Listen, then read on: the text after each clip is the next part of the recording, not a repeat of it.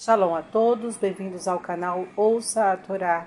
Vamos à quarta aliada para Chá, Bó, que está no livro Shemot, capítulo 11, versículo 4, e vai até o capítulo 12, versículo 20. Vamos abrahar? Baruch Adonai, Eloheinu melech haolam, asher barabanu mikol hamim venatan lanu et toratu. Baruch atah Adonai, noten hatorá. Amém. E Moisés disse: Assim falou o nome: Por volta de meia-noite eu sairei no meio do Egito, e morrerá todo primogênito no Egito, desde o Faraó que se sentaria sobre o seu trono, até o da serva que está detrás da mão, e também os dos animais. E haverá um clamor tão grande na terra do Egito, como nunca houve nem haverá depois. E a todos os filhos de Israel não fará dano um cão com a sua língua desde o homem até o animal, para que saibam que Deus separará os egípcios de Israel. E descerão todos estes teus servos a mim, dizendo: Sai tu e todo o povo que está a teus pés. E assim sairei. E Moisés saiu de junto do Faraó com furor. E Deus disse a Moisés: O Faraó não vos escutará, para que multipliquem meus milagres na terra do Egito. E Moisés e Arão fizeram todos esses milagres diante do Faraó, e Deus endureceu o coração deste, e ele não enviou os filhos de Israel de sua terra. E Deus disse a Moisés, a Arão, na terra do Egito: Que este mês seja para vós o princípio dos meses, o primeiro dos meses do ano. Falai a toda a congregação de Israel. No dia 10 deste mês, Cada homem deverá tomar para si um cordeiro para cada família, para cada casa, e se for pequeno número de pessoas da casa para um cordeiro, tomará por ele seu vizinho próximo à sua casa, segundo o número de pessoas, cada um de acordo com a sua capacidade de comer. O cordeiro será sem defeito, macho, com idade de um ano, selecionado de entre os seus carneiros e cabras e será por vós observado até o dia 14 deste mês, quando toda a Assembleia da Congregação de Israel degolará seu cordeiro à tarde. E pegarão sangue e porão sobre os umbrais e vergas das portas das casas em que comerão. E comerão a carne nessa noite grelhada no fogo, e pães ázimos com ervas amargas. Não comerão dela mal passada no fogo, nem cozida na água e o cordeiro será grelhado inteiro com sua cabeça, pés e entranhas, e não fareis sobrar nada dele até a manhã seguinte. A sobra queimareis no fogo. E assim o comereis, vossas cinturas cingidas, vossos sapatos nos pés e vossos cajados em vossas mãos. E comereis com pressa.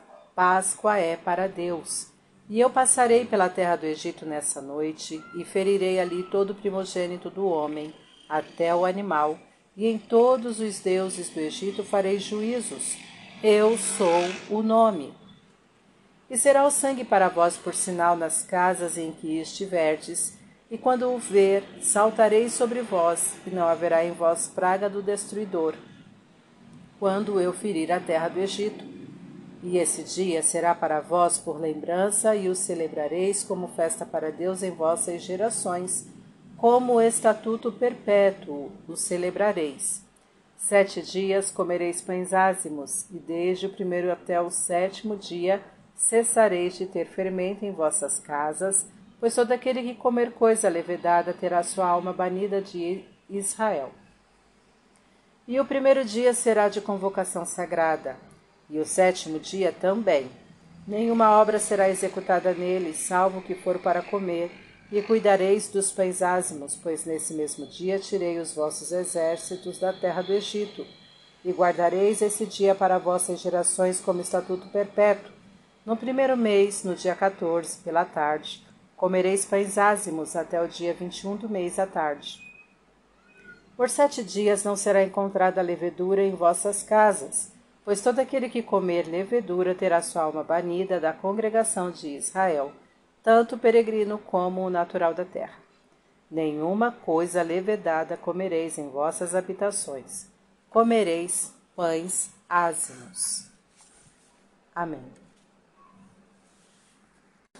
Baruch Adonai Eloheinu melech haolam, asher natan lanu toratu toratemet, v'ra'eu lo betorreino, Baruch Adonai noten hatorá.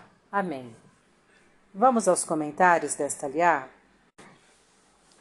Meia-noite é a hora em que a escuridão é mais intensa, quando a luz está mais distante. É o momento adequado para castigar os que submetem outros a sofrimentos, tornando a vida deles verdadeiras trevas. Deus castiga da, da maneira certa e na hora certa. Este castigo foi mandado por Deus em retribuição à morte dos meninos hebreus no Nilo, ordenada pelo Faraó. Apesar deste ter mandado matar todos os recém-nascidos, não importando se eram ou não primogênitos, Deus atenuou o castigo dessa maneira. Ele é o único que sabe dosar os prêmios e castigos. O cão utiliza sua língua para, lambendo, agradar as pessoas de quem gosta, e o faz com delicadeza. Os hebreus estavam protegidos até dos raros ferimentos provocados por este tipo de manifestação. A proteção divina é perfeita. Deus deixa bem claro de quem ele gosta e quem ele abomina, para que todos saibam de quem aprender a agir. Os servos é que tomarão a iniciativa de expulsar os hebreus do Egito, pressionando o Faraó para tanto. Nenhum déspota poderá manter seu povo sofrendo indefinidamente sob pena de perder o seu poder. Este foi o primeiro mandamento de Deus aos hebreus como povo. A libertação do cativeiro significa uma nova era, justificando contar-se o tempo a partir deste momento não devemos ficar presos a um passado de sofrimentos. Ao melhorarmos nossa vida, devemos começar a contar o tempo a partir daí. O cordeiro era um animal sagrado para os egípcios, não podiam ser postos em cativeiros. Os hebreus foram ordenados a prender algo muito caro aos egípcios, do mesmo modo que estes prenderam algo muito caro a Deus, que eram os hebreus. Deus queria que todos tivessem sua porção de cordeiro, considerando como unidade mínima a família. Isso mostra a importância da célula familiar. Deus também quer que não haja desperdício, ordenando que as sobras sejam compartilhadas com os vizinhos. Deve-se procurar manter relações cordiais com os vizinhos e compartilhar com eles as coisas boas que estiverem sobrando. Não se deve querer obter mais do que se é capaz de aproveitar. Este cordeiro simboliza a liberdade, e ela deve ser íntegra, sem falhas. O macho dá o sêmen, a fêmea o recebe. A liberdade deve ser algo que se dá ao outro antes que ele peça. Com um ano, o cordeiro já está formado, sabe se, defender sozinho é independente de seus pais. A verdadeira liberdade é ser independente saber defender os próprios pontos de vista adultamente. O cordeiro deve ter sido criado pela pessoa que irá consumi-lo. Tudo aquilo que se cria pessoalmente é mais valorizado. Os cordeiros eram considerados animais sagrados pelos egípcios. Mantê-los em cativeiro à mostra durante quatro dias era um ato de coragem dos hebreus.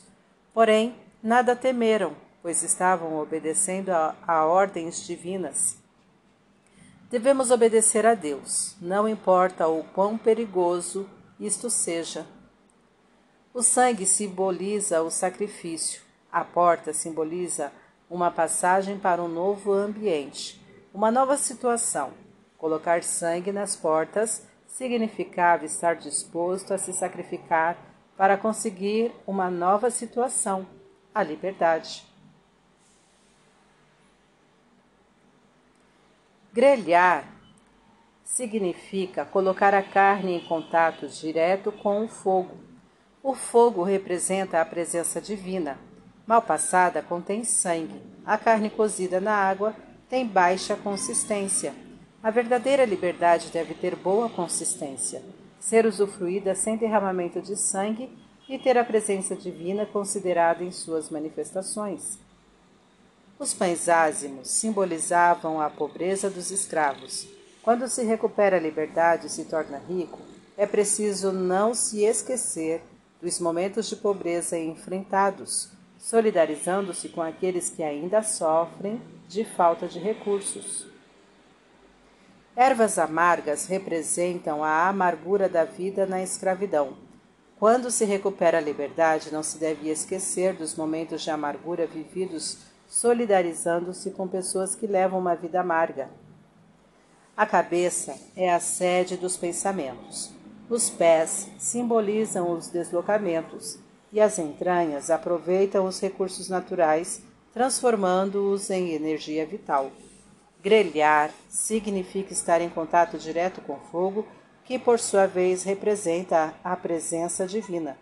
Quando em liberdade devemos procurar nos deslocar sempre em direção a Deus, com o pensamento dirigido a Ele, utilizando nossas energias para aproveitar da melhor maneira possível todos os recursos que Ele nos proporciona. As sobras do cordeiro simbolizam o excesso de liberdade que pode levar a prejudicar o próximo. Se tivermos em mente a presença divina representada pelo fogo, esta tendência será neutralizada. Os hebreus tiveram que esperar pacientemente Deus enviar as pragas sobre os egípcios. Porém, quando chegou o momento da libertação, eles deveriam estar preparados para partir imediatamente mesmo que demore, se formos merecedores, a salvação divina virá e devemos estar preparados para recebê-la a qualquer momento. Deus considera a Páscoa a libertação dos escravos hebreus como sendo feita para ele. Isso significa que os hebreus não foram os únicos beneficiados. Sua libertação propiciaria a entrega das leis divinas para a humanidade de acordo com o grande plano divino realizado conforme sua vontade. Os animais foram castigados da mesma maneira que as pessoas. Os egípcios trataram os hebreus como animais. Ao tratar os primogênitos egípcios da mesma maneira que os animais, Deus está pagando na mesma moeda. Deus castigará os egípcios, os, os egípcios e demonstrará que os deuses deles nada poderão fazer para salvá-los os egípcios e o restante do mundo constatarão que o único Deus verdadeiro é o nome. O sangue refletia o abate dos cordeiros que representavam os deuses egípcios, pois eram adorados como tais. Quando Deus, quando Deus via que as casas possuíam o sinal de que os deuses egípcios foram abatidos, saltava sobre elas, poupando seus moradores da praga da morte dos primogênitos. Aqueles que creem no verdadeiro Deus serão agraciados com sua mercê. Os pães ázimos simbolizam a humildade, visto que não fermentando não incham. Comer pães ázimos significa assumir a humildade. Os sete dias correspondem aos seis dias da criação, mas o dia do descanso de Deus, o homem deve se manter humilde diante de tudo que foi criado, e principalmente diante do Criador de tudo, Deus. Comer coisas levedadas simboliza ser orgulhoso, pois a levedura incha. O povo hebreu deve aceitar todos os vinagres que foram feitos por Deus para libertá-lo com humildade e não com orgulho. Aquele que é orgulhoso se coloca acima da comunidade e, portanto, não será reconhecido como parte integrante dela. Quando Deus determina um feriado, ele não quer que se trabalhe, pois trabalhando a pessoa não diferencia a data dos demais dias. O único tipo de trabalho permitido é o que preserva a saúde, e a alimentação está enquadrada nessa categoria. Para refletir. Não fique presa a um passado de sofrimentos. Olhe para o futuro com fé em Deus e na sua providência. Dê importância à sua família tendo em mente as suas responsabilidades para com cada indivíduo que a compõe. Não queira obter mais do que é capaz de aproveitar. O que tiver em excesso, compartilhe com os que necessitam. Ser livre não o desobriga de obedecer os mandamentos divinos. A presença de Deus em sua mente é o melhor antídoto contra o excesso de liberdade. Obedeça a Deus, não importa o quão perigoso isto possa parecer. Mantenha-se humilde diante de tudo que foi criado e diante do Criador de tudo, o nome. Para exercitar, enumere dois exemplos de excesso de liberdade e suas consequências. Compartilhe conosco. Tá gostando do conteúdo do canal? Então curta, comenta, compartilha. Se ainda não é inscrito, se inscreve, ativa o sininho e fica por dentro das novidades. Shalom a todos!